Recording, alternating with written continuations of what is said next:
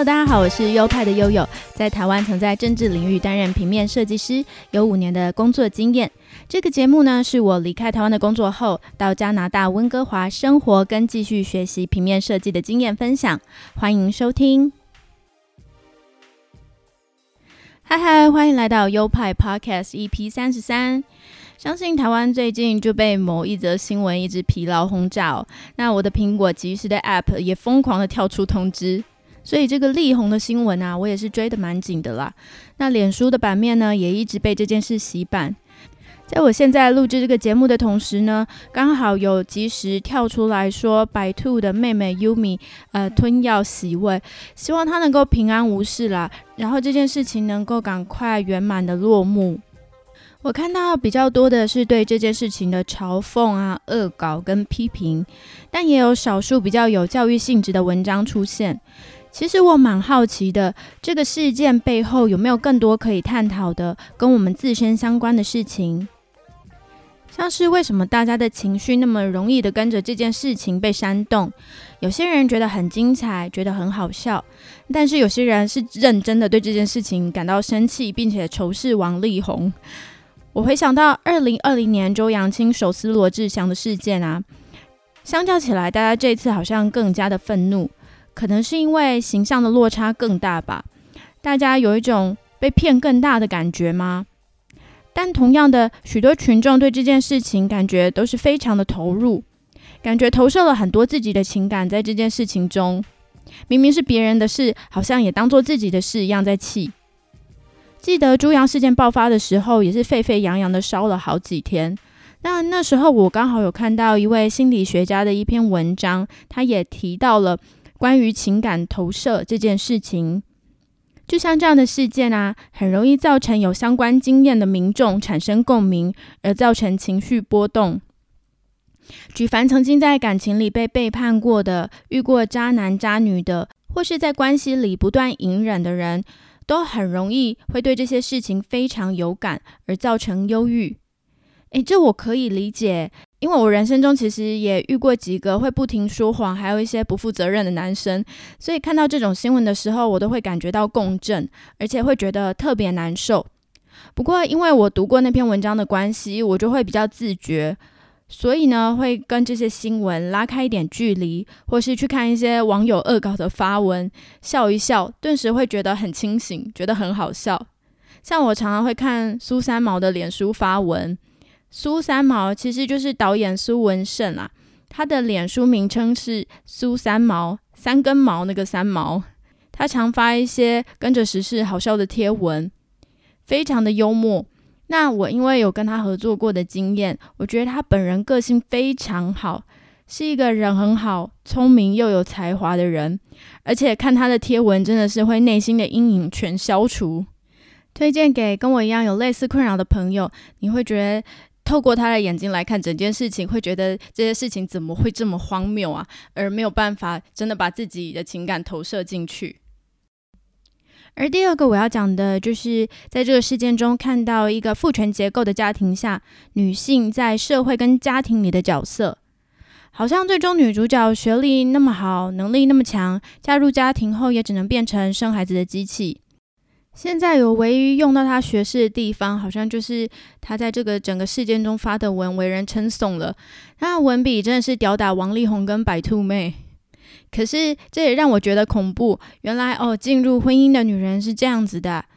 以前在跟女性长辈聊天的时候，都会听到他们很语重心长的说：“诶，即使结了婚，也要经济自主。”那时候只是听听啦，也也没有听得很懂。那现在看到这样的例子，真是觉得很可怕。也下定决心啊，未来不管有没有结婚，再怎么辛苦，都还是要会赚钱。一来是经济独立，不用看人家的脸色，或者是不用拿人手短，不用拿人家的钱心虚。再来，婚姻出意外的时候也比较有保障。嗯，好，即使真的嫁给了好人，但我身边就有这样的例子，就是后来先生有出车祸身亡的，那经济的担子最后还是落在自己的身上。所以，女性们真的要未雨绸缪一些。另外，当然是持续在职场上与人接触，那个脑子才会有新的刺激、新的成长。在与自己家人的相处上，比较不会出现那种脱节的状况。真的不要为家人把自己牺牲到一无所有，这样真的很可怕。而且你的家人也不一定想要有这种心理负担。我有一些聪明的女性朋友，很懂自己要什么，就算他们很辛苦，还是坚持要出去工作。我的这些朋友呢，都散发出一种自信跟光芒，也看起来更加成熟干练。我真的是要多多向他们学习。不过我在这里没有要批评在家里没有出去工作的女性哦，因为我知道每个人的条件不同。况且我也能想象料理家务，甚至在家里带小孩是一件多么累、有多么困难的事情。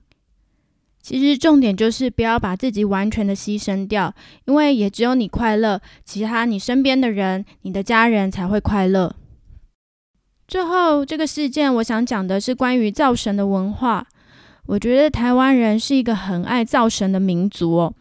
我知道心里有个偶像，内心好像就会有种世界不那么糟的安心感，或者是偶像可以提供一个努力的目标。虽然我们都知道不要盲目造神，或是每个人都是不完美这样的道理，但是要克制自己这种崇拜的心情，我知道也不是很容易的。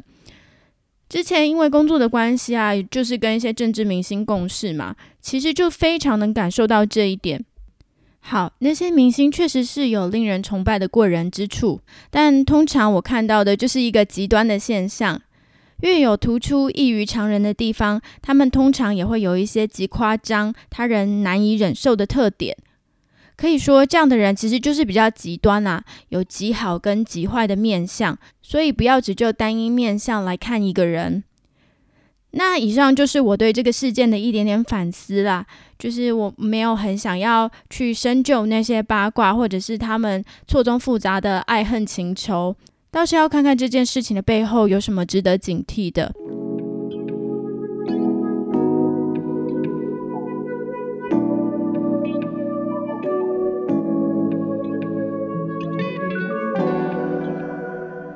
而现在就要来讲讲被这个消息盖过去的台湾公投的结果。我觉得这次公投真的很难呢，就是你不管选其中哪一方，都必定会有很多的牺牲。尤其我最不舍的就是早教的问题。当然，我绝对不是站在国民党那边，但是民进党提出的四个不同意，我也是抱着怀疑的态度。最终的结果是第三天然气接收站没有要迁离那个地方嘛？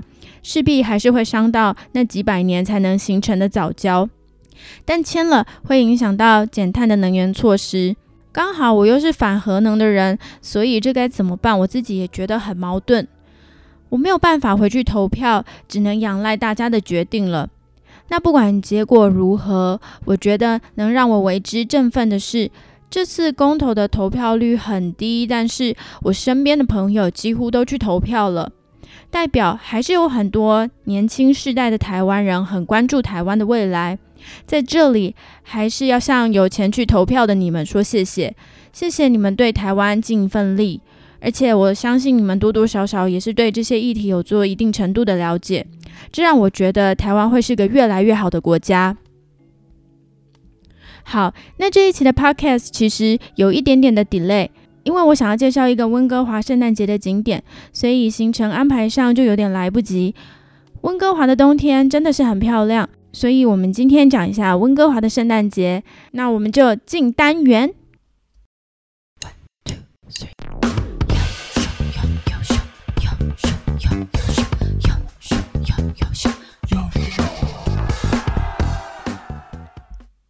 温哥华是一个圣诞气氛很重的地方，相信在东岸的多伦多这样的大城市应该也是。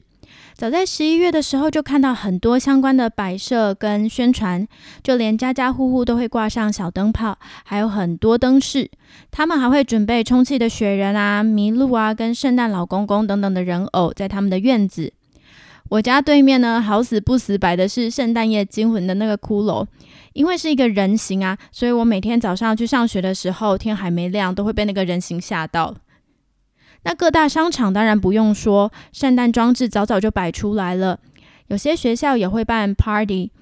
我们在圣诞节前一直到跨年后，有为期两周的 Christmas holidays，学校应该都是这样子，学生们应该都是有放假的。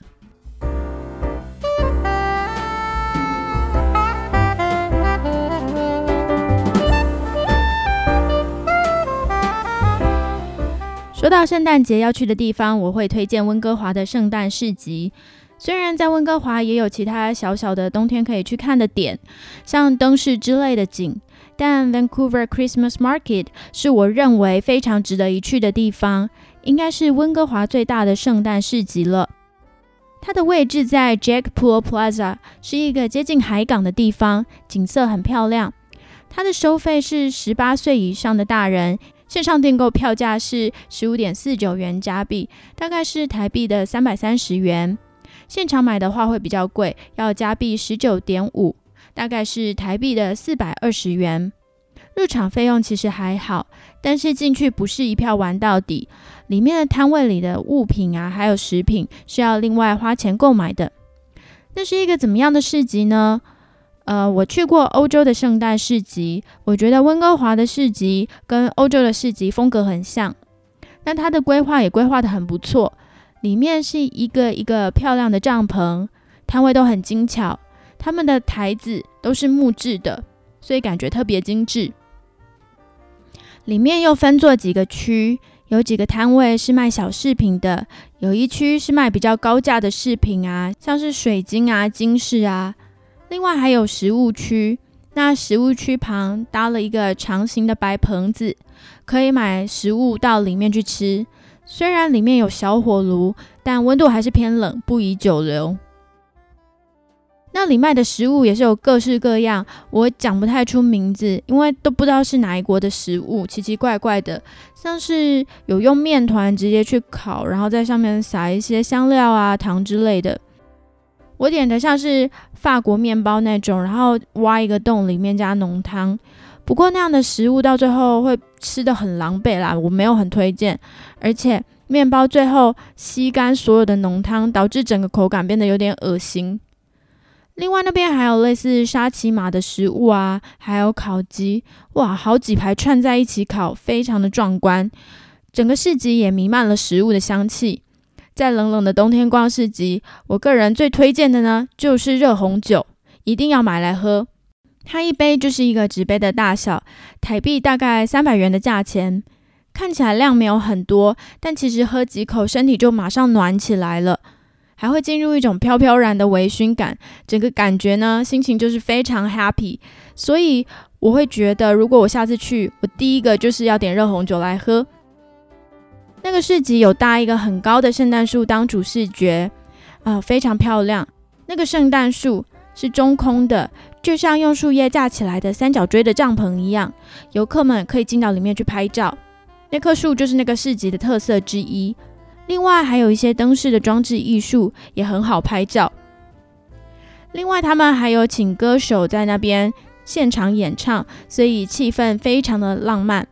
但我最喜欢的就是那里有一个可以免费搭乘大概两分钟的旋转木马，哇，整个超级梦幻的。那就是我喝了热红酒以后，已经进入一个微醺的状态，然后又上去坐在那边玩，然后那个灯光在四周旋转，整个就是非常的浪漫。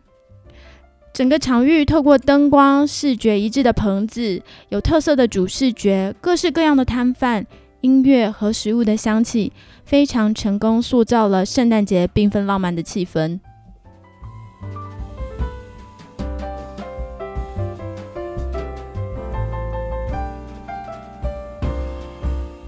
另一个我击推的地方是 Capilano Suspension Bridge Park（ 卡皮兰诺吊桥公园）。这个名字来源自原住民语，意思是“美丽的河”。它平常的时候就是一个很美的公园，有非常巨大的树木，又直又高，里面会摆放一些原住民图腾的柱子，很像人间仙境。而最著名的是，它有一座横跨峡谷、很长很长的吊桥。秋天的时候，当树叶变红，那个景色也会变得很别致。而我昨天才去过，这就是为什么今天这集 podcast 会延迟的原因。就是因为我实地的去跑一趟，看值不值得推荐。结果冬天晚上的吊桥公园，他们很用心的在各处加上灯饰，也很用心的让灯的颜色有变化，看起来非常的魔幻。还有一些艺术装置，比如说河面上吊着银白的灯球，河里也倒映着银白的灯球，站在那里有一种不知天、不知地、不知边界在哪里的那种恍惚感。那些灯球很像月亮，随着透视，越远的地方越小颗，一路深入到很远的地方，真的是美到会让人掉下眼泪。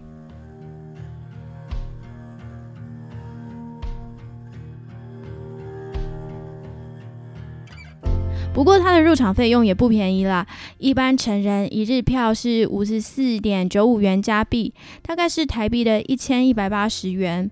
那我是以学生的身份入场，入场一次也要四十一点九五元加币，台币大概是九百元左右。但其实我觉得是很值得的，因为我在那里觉得经验很好。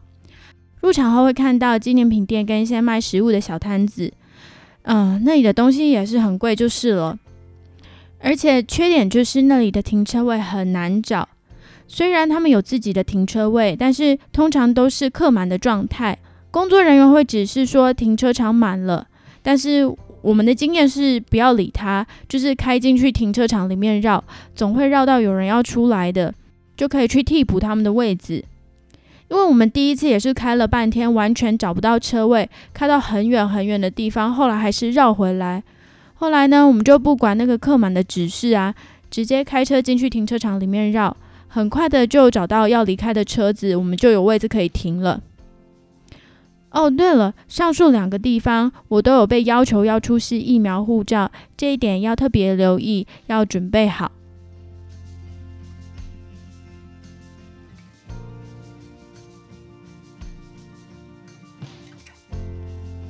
还有一点很好的就是，温哥华刚好会在圣诞节附近下雪，所以遇到白色圣诞的几率很高。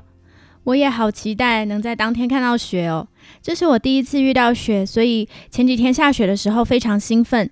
当地人可能觉得还好啦，因为雪真的会带来一些不方便，像是我爸车上啊都要放一把铲雪的工具，早上出门才不会被雪堵住出不去。另外还有一种叫做黑冰的可怕的东西，就是雪到某一个状态会变成透明的冰，在地上不容易看出来，在柏油路上就呈现黑色的嘛。那个东西一踩到就一定会滑倒，完全没有办法控制方向，也没有办法小心走，就是踩到就会滑倒。那我就摔过一次，从此以后走路就超害怕的。还有，如果是开车也可能会遇到。据说如果开车开上黑冰，就只能默默让它滑动了，就算踩刹车也没有用。好奇怪哦！每次问到住在这里的人，诶，如果你们开车遇到黑冰了，那要怎么办？他们都会两手一摊，然后泰然自若的说：“嗯，那就没有办法，完全就是放弃挣扎，交给命运的样子。”诶。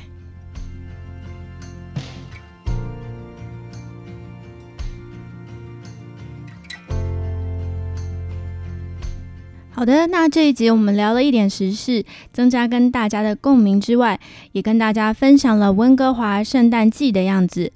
另外介绍两个我很爱的冬日景点，分别是温哥华圣诞市集跟 Capilano Suspension Bridge Park 卡皮兰诺吊桥公园。整体来讲，其实温哥华给我的感觉，这个冬季的经验其实还蛮好的耶，蛮喜欢温哥华的冬天的。诚心希望疫情赶快过去，这样台湾的朋友也能在未来有机会来看看加拿大的冬季之美。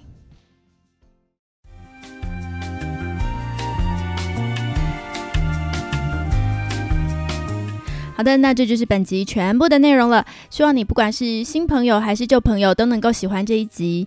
那喜欢的话，再欢迎你们分享给你们的亲朋好友们。另外，本节目有赞助的机制，赞助的连接就在每一集的节目说明里面。那还有这个节目呢，有官方的 IG 账号，账号是优派底线 Studio，拼法是 Y O P I E 底线 S T U D I O。我会在上面公布节目的相关资讯，还有最新的动态消息。像是我上一次呢，因为 Podcast 为了要取材的关系，所以延迟了一天，我也是在上面做公布。欢迎大家去浏览订阅哦。另外，我看这新闻啊，说台湾最近的气温很低，请大家还要注意保暖，多多照顾自己的健康。那一样的，我们节目还是会在星期二上线，也欢迎大家持续锁定。那我们下集再见喽，拜拜。